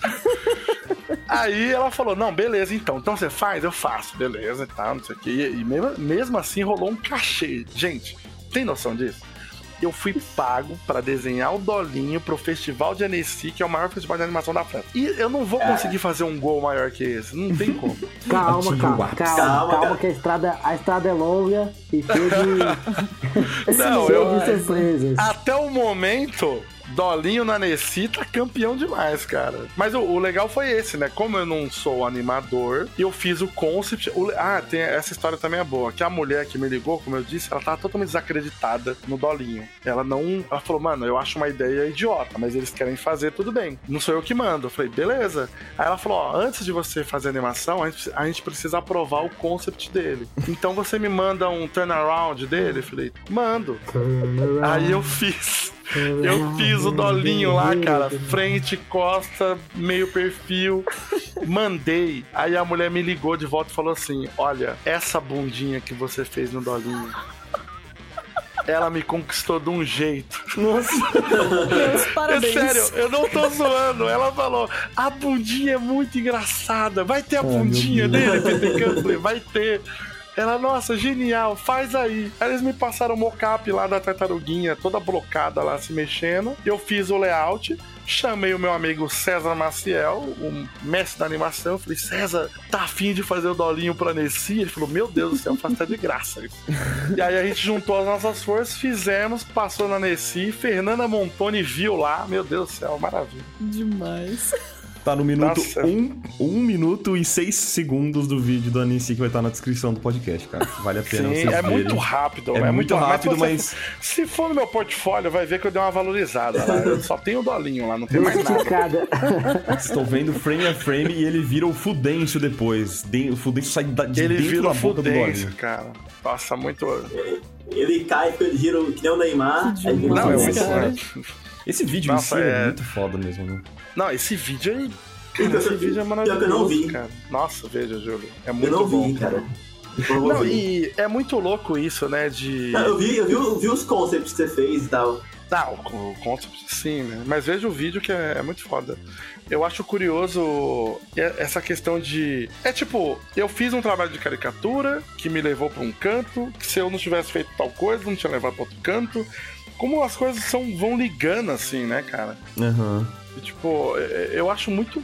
Sei lá, cara, eu acho muito louco. Eu não acredito em divindades, em destino e o caramba quatro, mas parece que se, se faltasse uma peça ia dar merda, assim. É muito louco. Mas assim, é, trampo de. Assim, do podcast, você já pegou algum trampo de ilustração? Por, Por causa do podcast? podcast? É, por conta do podcast. Já, né? Mas nem um trampo assim muito muito grande assim. Mas tipo, ah, o ouvinte porque você já fez al- algum tipo pôster pro Jovem Nerd, alguma coisa assim? Algum podcast grande? Ah, eu fiz o eu fiz um- uma commission pro um amigo meu que trabalha no Jovem Nerd, que é o, é o Mal, né? O Mal Roboto. Todo que mundo conhece demais. ele lá dos Nerd Player. O Mal gravava comigo o Pauta Livre News, né? Sim. O Mal, ele tinha um podcast dele chamado. Puta, como é que era? Mal Jogador, né? Ele tinha um podcast do Mal Jogador. E aí ele ouvia esse podcast que eu, que eu fazia parte.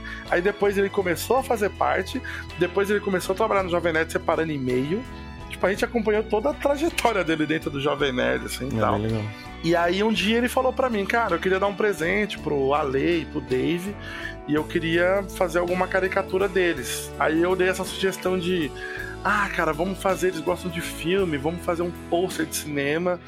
Só que, sei lá, em vez de colocar o Schwarzenegger no Exterminador do Futuro, coloca lá Azagal, assim. E faz ele gordinho, assim, com a arma, o olho vermelho. Ele falou, pô, ideia perfeita. Aí ele me convidou pra uma premiere lá do filme Kong, enquadrou lá o, as artes, e aí a gente foi lá entregar pra eles, lá foi mó massa, assim, mas tipo, nunca fiz um trabalho direto, assim, pra eles, assim, de, de estampa, de ilustração. Só conheço de vista. assim. Estão vacilando, hein? Ah, mas é, os caras têm um esquema dele. O Doug, a gente já tá chegando no, finalzinho do episódio. Nossa, ah, fala demais, cara. Ah, Rainer não falou um A, ele fez uma pergunta boa e sumiu. tô aqui. Só, só não tive mais boas ideias, desculpa. Não, tá tudo bem, tá tudo bem. A gente perdeu. Mas é, é melhor, Tem que melhor separar acabar. uma lista, né? Não, vou separar uma lista de perguntas. Que, Júlio? Não, tem muita história, mano. O pessoal que me conhece pode até É porque depois. o Rainer falou. Esse delay é maravilhoso, velho. Fala. É não, porque o Rainer falou que ia fazer uma lista de perguntas. Não, vou separar minhas É, perguntas e tal. Não, hoje, hoje, deixa que eu apresento, só falta falar isso. Não, isso é bullying. Isso é bullying. Olha a Eu de conheço sono ele há dele. muito tempo. Mas ó, uma, uma coisa que eu gosto de. Uma coisa que eu gosto de falar. Eu, eu- recentemente também, tipo, não sei se foi esse ano também, foi o ano passado. Eu tive a oportunidade de dar uma palestra numa FATEC lá em Carapicuíba e foi, tipo, uma experiência muito foda, assim, de, de falar com a galera mais de, de, de perifa. E a galera que, mano, não tem contato, assim, muito com, com, com ilustração, que dá pra fazer e tal, né? E aí eu fui lá jogar um- a minha realidade, né? Que é acho que mais próxima assim da galera, de tipo, pô, cresci aqui, bababá. E sem esse lance de. Sem um lance muito. Ai, porque eu me esforcei, bababá. Tem esforço também, mas tem. Muita sorte envolve... É, tem muita coisa envolvida, mas, mas enfim, né? Mas uma coisa que eu sempre comen- comento assim com a galera é que quando eu comecei a trabalhar com, com desenho, um amigo meu um amigo meu me encontrou na rua. Aí ele falou assim: Ô, cara, queria te pedir desculpa. Aí eu falei: Desculpa por quê, mano? Ele, ah, mano, porque eu achava que você era tipo um doido da rua que queria trabalhar com desenho. Não achei que você ia dar certo. e aí ele. Aí ele Espero que você dê certo da vida. eu achei foda, porque ele falou pra mim que ele conversava disso com os, os nossos outros amigos, assim, do tipo, ah, mano, o Doug tá lá falando de desenho, mas trabalha não sei do que lá e bababá. E é, pô, eu acho do caralho que eu consegui e tal, mas eu entendo também que, mano, eu tenho muitos amigos que não conseguiram entrar no mercado, não estão no mercado, e eu entendo que, tipo, cara, cada um tem a sua luta aí, é uma série de dificuldades também. Tem gente que não tem estrutura familiar. Eu, por mais que eu fiquei zoando aqui, brincando do meu pai e da minha mãe, cara, meu pai e minha mãe, eles me incentivaram pra caramba, assim, cara. Eles falavam, não, vai aí, desenha mesmo. É, ficava incomodando com a luz acesa lá no quarto, falavam, não, deixa o menino desenhar, e não sei o que, ele tá estudando. Eles sempre le- eles levavam muita, muita fé e muita sério, assim, o, o que eu fazia. Então acho, acho do caralho, assim. E acho legal dar essa mensagem de que cada um tem as suas dificuldades e, mano, o negócio é tentar não desistir, né? Porque é o lance da porta lá. Se desistir, fodeu. Vai ficando mais fácil. Nossa, eu admiro muito você, Doug. Meu Deus. É, Uma lição que eu, Ah, uma lição que eu para, levo da, da, da sua vida, Doug, é, é esteja aberto às possibilidades também, sabe? Pelo menos é uma Ah, percepção porra. que eu tenho. Muito, Você cara. parece que o cara que. Sabe, sabe aquele filme do Jim Carrey que ele tem que falar sim pra tudo? Sim. Eu já me fudi muito por causa disso. Mas é, dizer sim com inteligência, mas é uma, é uma, uma lição legal, assim, sabe? Seja aberto pelo menos É, para então, experiências diferentes. Eu não, eu não sei, eu não, eu não vou cagar a regra aqui falando que eu fui fiz escolhas certas na minha vida, porque, mano, eu Legal. fiz exatamente o que você tá falando, Marco. Eu falava sim pra tudo relacionado a desenho. E quebrei muito a cara até aprender, né? Foi meio isso, assim. Falei, mano, não, vamos fazer. Fui fazer entrevista na, na PQP, fui largado. Mano, eu fui fazer evento de caricatura pra um cara que o cara me largou na rua, mano. Tive que ligar pro meu pai. Meu pai trabalhava com. Meu pai trabalhava com caminhão de entulho, ele foi me buscar de caminhão, cara. Com uma pincherzinha no braço, que era a nossa cachorrinha Sakura. Era muito engraçado, meu pai dirigindo o caminhão, eu tipo, caralho, meu pai é o meu salvador. Aí abri a porta assim, um, um morceguinho latindo. Sakura, vem aqui, Sakura. Meu bebê. Doug, tem que ter uma série de suas, tipo Todo Mundo Deu Chris, só que com o Doug, a história de vida do Doug. Sério. Cara, ia ser. ser sensacional, velho. Ótima ideia, Júlio. É. Ótima ideia, cara. Então, eu tô pensando em fazer mais ou menos isso, Júlio. Só que em quadrinhos. e eu já tô escrevendo, Que foda, cara, uma foda. história chamada Pescador de Girino, que é a minha biografia em quadrinhos.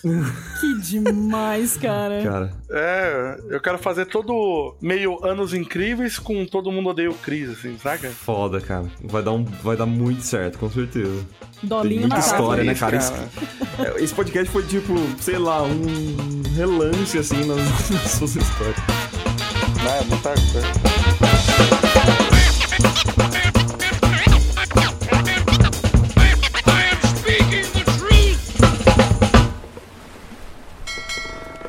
Atenção, seus papagaios bandoleiros! Chegou a hora de ler alguns recados da garrafa.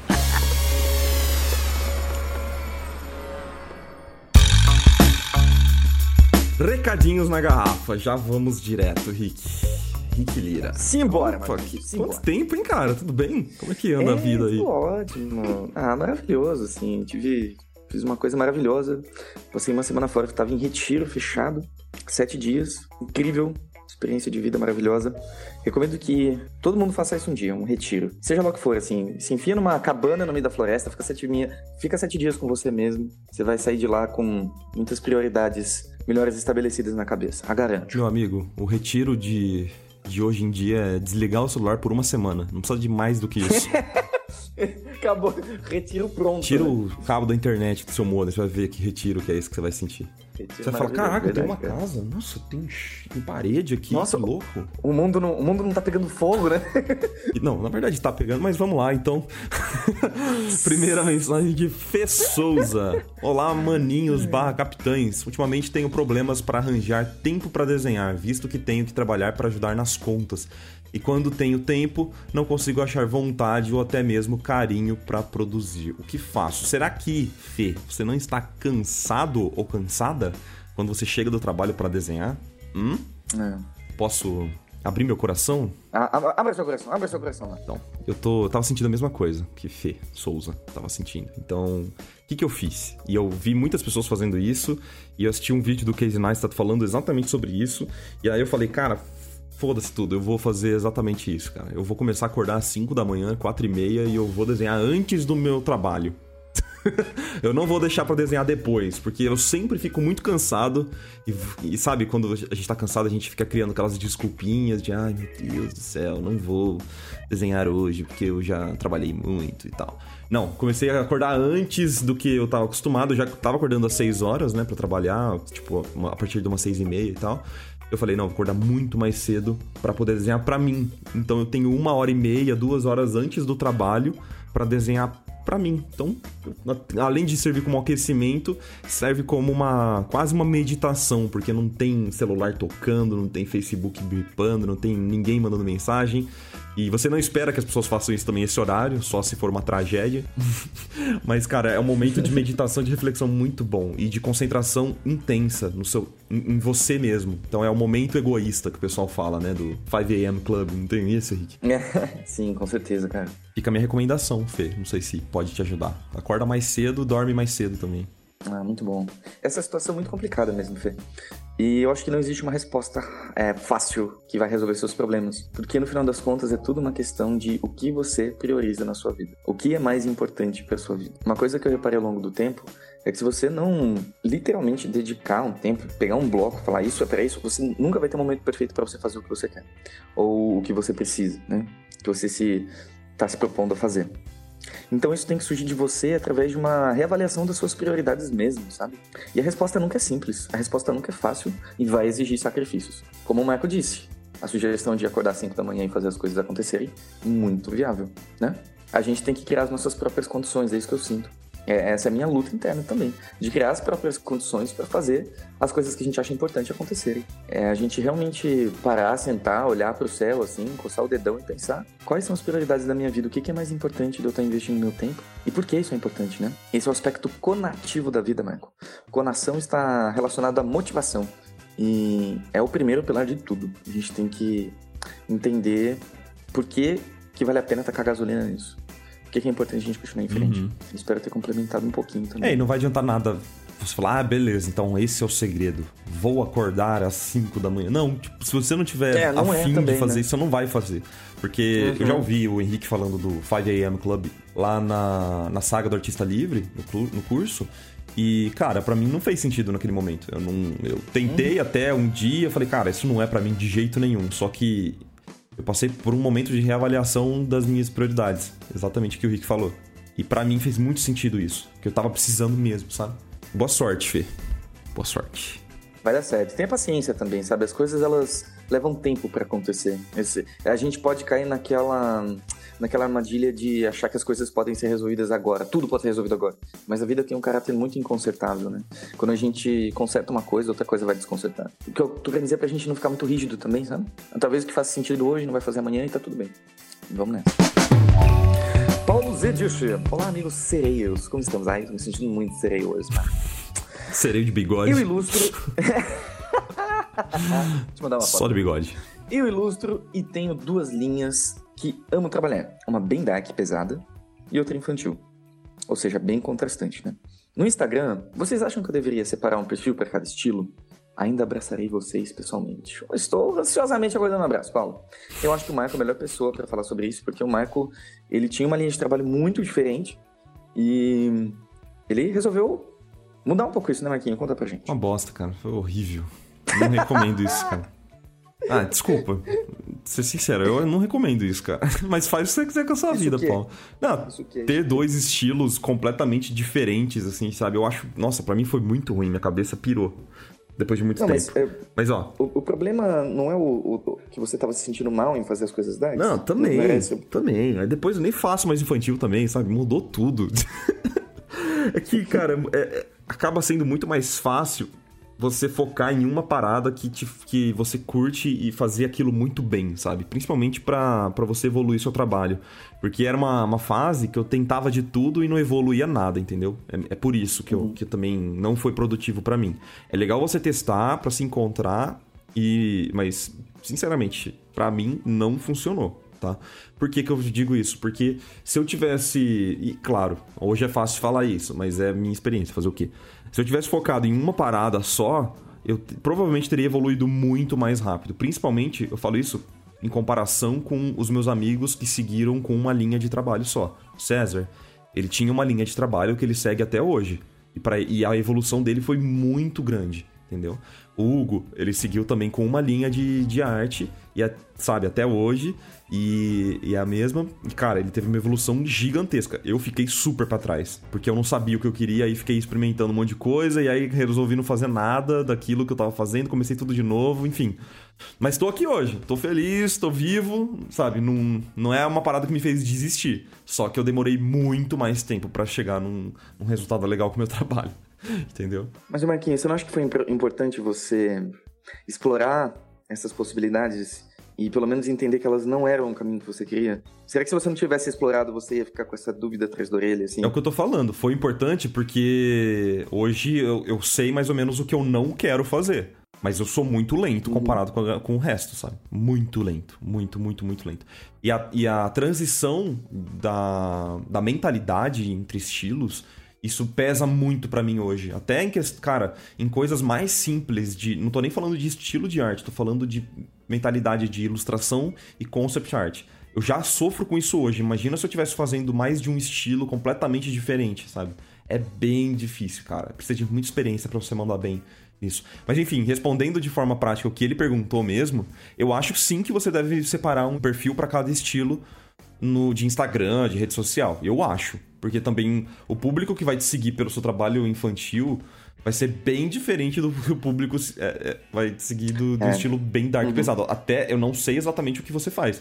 Se for coisas, por exemplo, not safe for work, tipo, sei lá, umas paradas mais também pornográficas, é, tema mais obscuro também, sabe?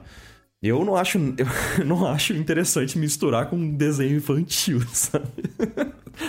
Até porque É, você vai atrair um público, nossa, completamente discrepante, cara. Uhum. É, Desculpa a sinceridade, cara. É só um desabafo de um cara que fez de tudo na vida e não, e não chegou em conclusão nenhuma. Marco, não peça desculpas, Marco, não peça. É, é. Simbora, então. Lailton Souza disse: Olá, meus queridos. Sinto que meu trabalho ainda não é bom o suficiente por, por me faltar trabalho. Acabo pensando que se não aparece trampo é porque a minha arte não é boa. Será isso mesmo ou será má divulgação ou falta de contatos? Relp. Hum, interessante. Pergunta boa. Eu acho que é uma série de coisas, não é? Eu- isso não quer dizer nada, necessariamente. Não quer dizer necessariamente em relação à qualidade do seu trabalho, porque honestamente existe demanda para os diferentes níveis de trabalho. Uhum, sim. Seja você mais iniciante, seja você extremamente experiente. Então a demanda existe em diferentes camadas. Talvez também não seja má divulgação ou falta de contatos. Pode ser que sim, mais provável que seja. Mas é algo muito complexo que é difícil avaliar de fora, assim, sabe, Lailton, assim, sem ter uma análise mais concreta, assim, do que você anda fazendo, é, das ações que você tem tomado para fazer essas coisas acontecerem. Mas, em geral, é o que a gente sempre fala, leva tempo fazer esse tipo de coisa. Mas se você estiver engajado ativamente em tá nos eventos, é, tá sempre melhorando, sempre estudando, que para mim é o mais importante de tudo. Tá numa comunidade interessante, num grupo que te ajuda, que te, sabe, que te suporta, assim, te apoia, no caso. É, eu acho que isso é o mais importante. Lógico que a sua proatividade e a sua ação em prol, assim, de buscar essas coisas ativamente é importante, assim, você ir atrás de estudos, mandar e-mail, esse tipo de coisa. Mas a gente tem que ter paciência nesse meio do caminho. Existem N fatores que estão fora do seu controle que também estão acontecendo nesse momento. Por exemplo, às vezes a demanda de certo tipo de trabalho em certo período do ano é menor. Vamos pegar, sei lá, editais, desculpa, editorial para livro didático, vamos supor. O Marco pode me corrigir se estiver errado. Mas provavelmente eles têm um prazo específico do ano para fazer isso, para que seja impresso para o ano que vem começar o ano letivo corretamente. Então talvez a demanda seja mais intensa, chutando bem sem critério, assim, vamos supor, de abril a agosto a demanda é maior, depois cai. Então, assim, tem uma série de fatores que a gente tem que analisar que muitas vezes também estão fora do seu controle, né? Então é interessante ver isso, não sei qual que é a tua opinião. Não faz sentido isso que você falou. Tem, tem ondas, né, de, de trabalho. Dependendo do, do, do tipo de trabalho que você faz. O que eu vou falar para complementar um pouquinho o que o Rick disse, ele até comentou, é nessa questão dos eventos. Então, se você quiser uma opinião externa do seu trabalho, cara, procure por eventos que forneçam portfólios review, sabe? A Soul Uhum. Em São Paulo, eles sempre fazem, né, lá na ICS, esse evento Soul ICS, que, Uhum. que eles fazem análises de portfólio também. Você vai encontrar com artistas que você pode mostrar seu trabalho. A Utopia vai rolar uma review de portfólio também. Então, Uhum. só que Utopia vai demorar um pouquinho, né? Mas procure na sua região ah, esses eventos, se, se eles existem. E até, se você quiser ter uma opinião externa do trabalho, existem mentorias. A gente pode até falar de novo da ICS, que fornece é, a mentoria com diversos artistas. Tem mentoria da Sula, tem mentoria com Leone, tem vários artistas aí que fornecem mentoria que você pode procurar e ter uma opinião externa do seu trabalho para saber se é a questão da qualidade. Eu tenho uma mentalidade de que meu trabalho nunca vai estar bom, entendeu? Eu acho que essa é uma constante. Eu faço trabalho para empresas que eu não, eu não, eu, não acho que tá bom o meu trabalho ainda para elas, sabe? Mas é, aquilo que o Rick disse da, de você conseguir, independente da, da qualidade do seu trabalho, você, tem clientes que têm interesse para aquilo, é uma coisa que, que o Hugo falou para mim uma vez. Cara, você não precisa ter o melhor trabalho do mundo para realizar um, um- um trampo. O que importa é você resolver o problema do seu cliente. Tendo isso em mente, você consegue já expandir um pouquinho essa parada de qualidade, sabe? Se está bom o suficiente ou não. Faz todo sentido. César disse: Eu tenho um sério problema de timidez e isso vem me afetando. Já que quando divulgo meu trabalho nas redes sociais sou tímido, mas para as pessoas eu pareço estar sendo arrogante, não dando feedback. O que eu farei? PS amo Iconicast. Obrigado, César. Obrigado. É, Bom, sobre a timidez. Não sei se isso é um problema. Pode se tornar se você fizer com que isso seja, mas isso pode ser simplesmente uma característica sua, sabe? Eu não sei se é uma boa a gente se colocar um rótulo de que a gente é tímido ou a gente é extrovertido, a gente é introvertido. Eu acho que a gente tem momentos, né? A gente nunca é só uma coisa. Eu acho que quando você tá perto dos seus amigos de paixão, assim, talvez você não seja tímido. E cadê a timidez? Onde aponta pra onde tá a timidez? Ela é muito mais contextu- contextual do que fixa, né? Uma coisa que é- faz parte de você. Né? Só isso que eu queria dizer, assim, pra começar. Mas aí você comentou que quando você divulga seu trabalho nas redes sociais, é tímido. O que, que isso quer dizer? Eu não sei o que isso quer dizer, César. É. E, e ele ainda comentou de que parece ser arrogante não dando feedback. Não agradecendo, mas eu acho. É, talvez seja isso. Sabe, é, é- é curioso, assim, só, só pra te trazer um ponto, César.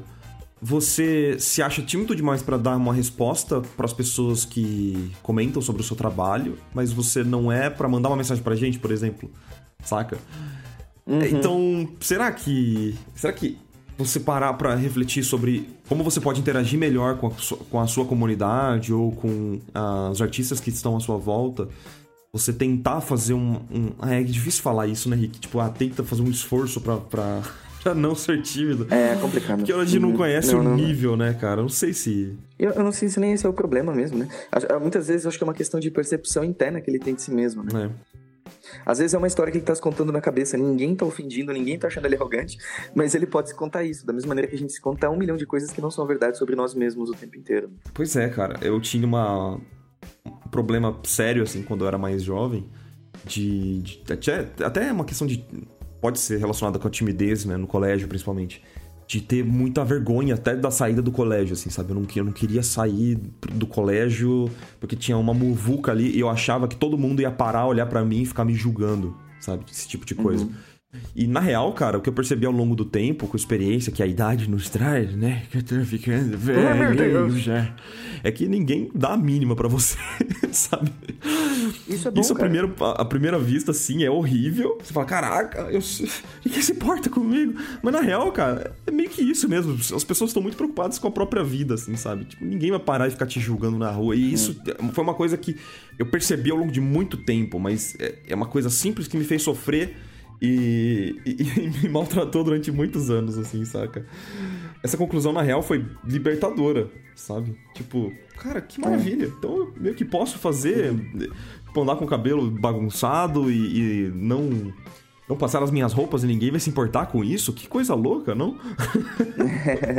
É bem interessante você falar isso. Eu gosto muito de pensar na, numa questão de uma palestra, por exemplo, né? Muita gente, quando vai dar uma palestra pela primeira vez, e é natural, fica muito nervoso, né? Eu, incluso, também, eu fico nervoso antes de dar uma palestra. Mas aí, você se coloca na- no lugar da pessoa que está assistindo. Em algum momento, quando você estava na palestra, você estava julgando o palestrante, você estava... Sabe? É. Quando a gente está na posição de, de espectador, a gente está pensando mil coisas sobre o palestrante, a gente está julgando ele, nossa, como ele falou errado isso. Não, né? a gente tá ali super tranquilo. Mas da perspectiva do palestrante, ele tá sendo julgado o tempo inteiro. Nada mais é do que uma história que a gente conta pra si mesmo. As pessoas estão ali abertas, escutando, não sei, sabe? Livres de qualquer problemática. Mas é muito dessa questão da, gente- da perspectiva que a gente olha pra nós mesmos e das histórias que a gente se conta, né, Marcos? Pois é, exatamente. Que nem você disse na, na escola, né? Que você teve esse problema, que é uma coisa que você se contava. E se, às vezes, só de você ampliar a tua visão sobre uma coisa que existe, aquele problema já dissolve na hora, né? Exatamente. Então, então, às vezes, César, é uma questão de olhar, assim, será? Quais são os indicativos físicos, assim, hum, que- mensuráveis que você está sendo arrogante? Que isso, isso é um problema mesmo. Começa a sair um pouco do, do abstrato nessa questão. Começa a investigar isso com mais é, presença. Tá, ok, mas por que, que eu acho isso, isso? Ah, porque eu acho que eu tô sendo arrogante. Tá, me aponta um lugar aqui, então, que isso é visível. Aí, às vezes, você começa a dissolver isso. Você vê que não é bem isso, sabe? E se você vê que é isso, ok. Pelo menos você identificou o que é. Você pode fazer alguma coisa a respeito, né? Agora, se a gente ficar tentando resolver um problema sem parâmetros, sem tentar entender quais são os indicativos reais que aquilo acontece, eu acho que é mais difícil de resolver, né? Mas é isso que eu acho. Pois é, cara. Então, César, não sei se a gente entendeu direito a sua pergunta. né, Me desculpe se não, mas a gente espera ter ajudado de alguma forma. Com certeza. E eu queria agradecer a todo mundo que mandou mensagenzinha. Vanessa, Almério, Cindy, Anês, e Saldanha, João Pereira, Matheus, mais um Marujo. Belo nome. Gente, muito obrigado pelas sugestões de pessoas para fazer podcast. Eu acho que é importante dizer que a gente já tem uma lista de sugestões com mais de 100 nomes, ok? Então, acho que a gente tem a Conicast pro tempo aí, né? Caraca. Sério, nossa lista de sugestões está enorme, com muitas pessoas incríveis. Felizmente, né? Tem muita gente legal pra gente é, entrevistar, conversar, conhecer, aprender junto. Tem sido uma jornada bem, bem rica, né, Marquinhos? E muito obrigado, galera. Muito obrigado mesmo pelas suas mensagens. A gente lê todas com o maior carinho. A gente não, não lê todas aqui, mas a gente lê todas e não né, fala. Obrigado mesmo, de coração. Se você quiser deixar a sua mensagenzinha, não esqueça, tem o link aqui na descrição. Só você clicar, recados na garrafa, a gente lê todos com o maior prazer do mundo, certo? Rick, um recadinho antes de, de encerrar. Perdão aí pela, pelo vacilo de não ter falado antes. Mas acho que quando sair esse Iconicast já vai estar aberta as vagas para minha mentoria de novembro, que vai ser o, Ó. acho que vai ser o último mês desse ano. A mentoria individual, tá? Então a gente troca uma ideia, eu e você, você e eu. Se você tiver interesse. você É, a gente eu. comentou um pouquinho sobre mentoria é, nesse, nessa leitura de, de recados. Mas se você tiver interesse e acha que eu posso te ajudar de alguma forma no seu trabalho, dá uma olhadinha lá no site da ICS, ics.art.br barra mentoria. Você vai encontrar uma listinha lá de, até de outros professores, não precisa ser só eu, pode ser outras pessoas também que, que podem te ajudar. Como, por exemplo, o Bruno Biasotto, vai estar dando mentoria e tal. Grande Brunão. É, então.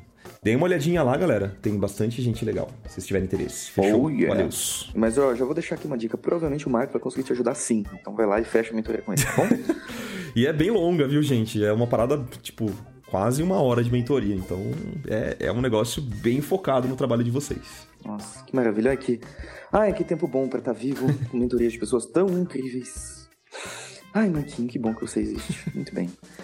É isso, meus amores. Então, pra fechar, fiquei com uma mensagenzinha pra calentar vossos corações. E até semana que vem.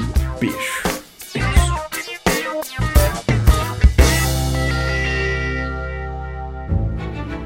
Dia, tripulação! Há um tempo atrás a gente falou sobre como não reinventar a roda e agilizar o nosso desenvolvimento, aprendendo com quem já passou pelos mesmos problemas que a gente, lembra? Vamos falar sobre um outro insight agora inspirado pelo empreendedor Joey Ito. Independente de você buscar ajuda de outras pessoas, o que vai determinar seus resultados mesmo é colocar a mão na massa. Educação é o que outras pessoas fazem para você. Aprendizado é o que você faz por si mesmo. Te ensinaram algo? Muito bem, agora você precisa executar e transformar aquela educação em aprendizado, o quanto antes. E é interessante que a agilidade de aprendizado ela surge quando você se desprende do capricho excessivo e suas certezas universais, bem quando você considera tudo passível de ser descartado e foca os seus esforços nas atividades que irão realmente te gerar os maiores resultados com os menores esforços. Não que seja pouco esforço, é esforço pra dedéu. Um exemplo, a pose do personagem do seu sketch ficou errada, não perde nem tempo corrigindo. Vai pro próximo estudo levando o aprendizado na mala. Pare de tentar planejar tudo e esteja super presente no processo de aprendizado agora. Essa é a minha sugestão. Tenha um ótimo dia, se desprenda dos seus caprichos e certezas e continue navegando.